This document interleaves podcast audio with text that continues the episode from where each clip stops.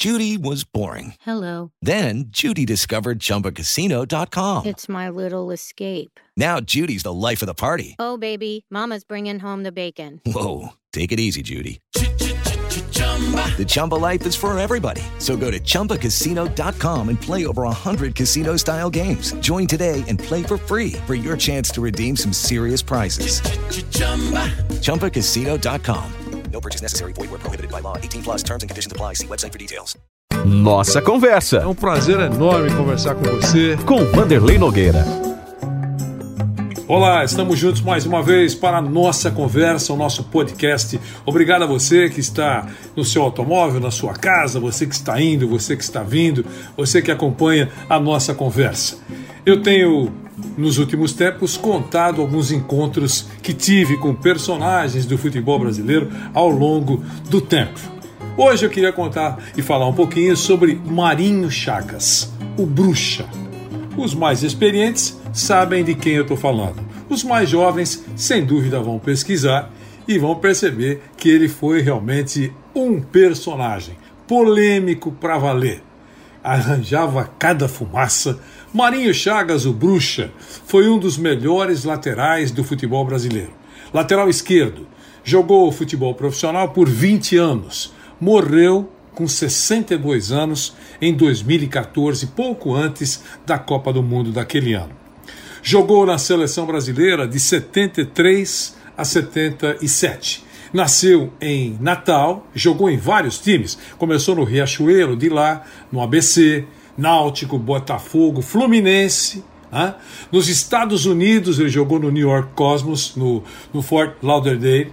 E, e aí, de lá dos Estados Unidos, ele pediu tanto para voltar que o São Paulo, pumba, o São Paulo Futebol Clube contratou o Marinho Chagas. Depois saiu do São Paulo, jogou dois anos pelo São Paulo, foi para o Bangu, jogou no Fortaleza, na América, no América de Natal e terminou a carreira no futebol alemão. Ele enfrentou muitas dificuldades né? com o comportamento, com alguns relacionamentos, eh, com o quesito disciplina, dificuldades também com o alcoolismo e morreu de hemorragia digestiva. Eu repito, pouco antes da Copa do Mundo de 2014. Morreu em João Pessoa. Eu queria contar aqui um pouquinho da conversa que eu tive com ele quando ele ainda jogava, eh, estava saindo dos Estados Unidos, estava saindo dos Estados Unidos e vindo, né, vindo para o São Paulo Futebol Clube. Irresponsável. Essa era a imagem que o Marinho Chagas projetava como jogador de futebol. Eram poucos aqueles que contestavam as qualidades do jogador Marinho Chagas, mas eram inúmeros aqueles que não acreditavam no homem, homem Marinho Chagas. Observadores mais atentos naquele momento garantiam que ele era muito mais alegre, extrovertido e brincalhão do que inconsequente. Tudo isso se falava naquele período. Naquele momento que nós conversamos, ele tinha 28 anos, cabelos longos, pele queimada pelo sol de Natal no Rio Grande do Norte. O Marinho Chagas tinha como objetivo conseguir uma oportunidade para provar que poderia voltar a interagir com o futebol brasileiro novamente saindo dos Estados Unidos. Naquele, de, naquele desabafo, naquela conversa que nós tivemos, ele garantia que tinha sido envolvido, traído, enganado por falsos amigos e por dirigentes oportunistas. Não foram poucos, segundo Marinho Chagas me contava, aqueles que, enquanto ele foi ídolo, aplaudiam as suas investidas pela esquerda, né? alguns uma loucura descendo pela esquerda, e eram os mesmos os primeiros a mostrá-lo como algo ruim que passou pelo futebol brasileiro. Nos instantes da queda técnica, disse o Marinho Chagas, ele observava muitas vezes e sabia que dirigentes batiam forte nele. Ele ouvia: vamos jogá-lo na rua. Sem um clube para orientar você, você estará perdido. Eu anotei aqui. Sem rumo e será apenas mais um ilustre desconhecido nordestino. Ele disse que ouviu isso de dirigentes.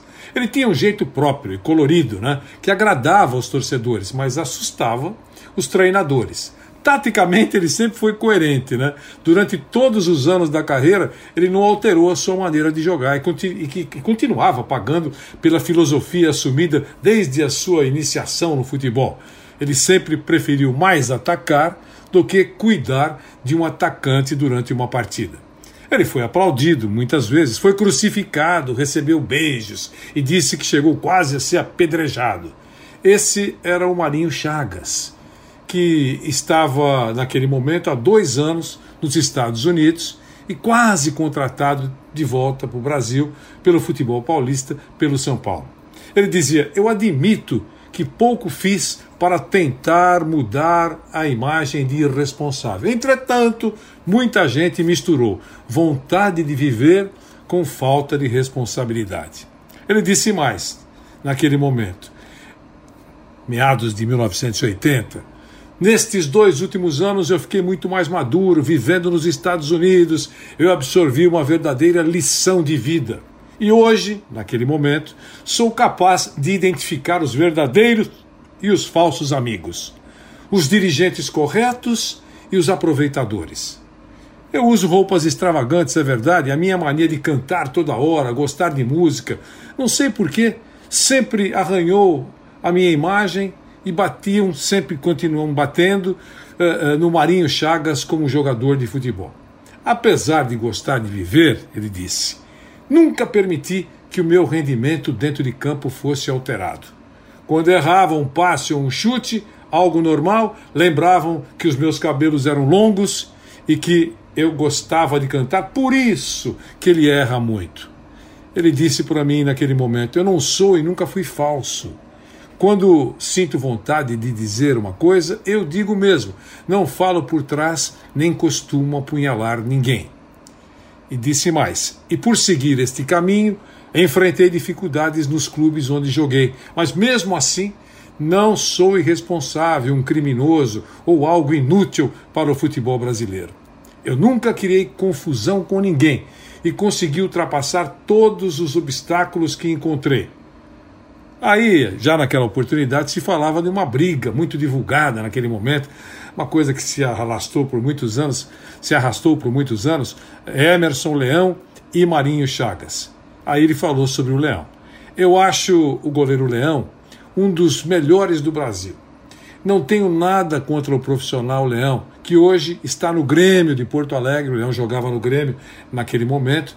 Todos enfrentaram problemas com o Leão. Entretanto, como eu possuo imagem de criador de casos, o assunto provocou um farto noticiário.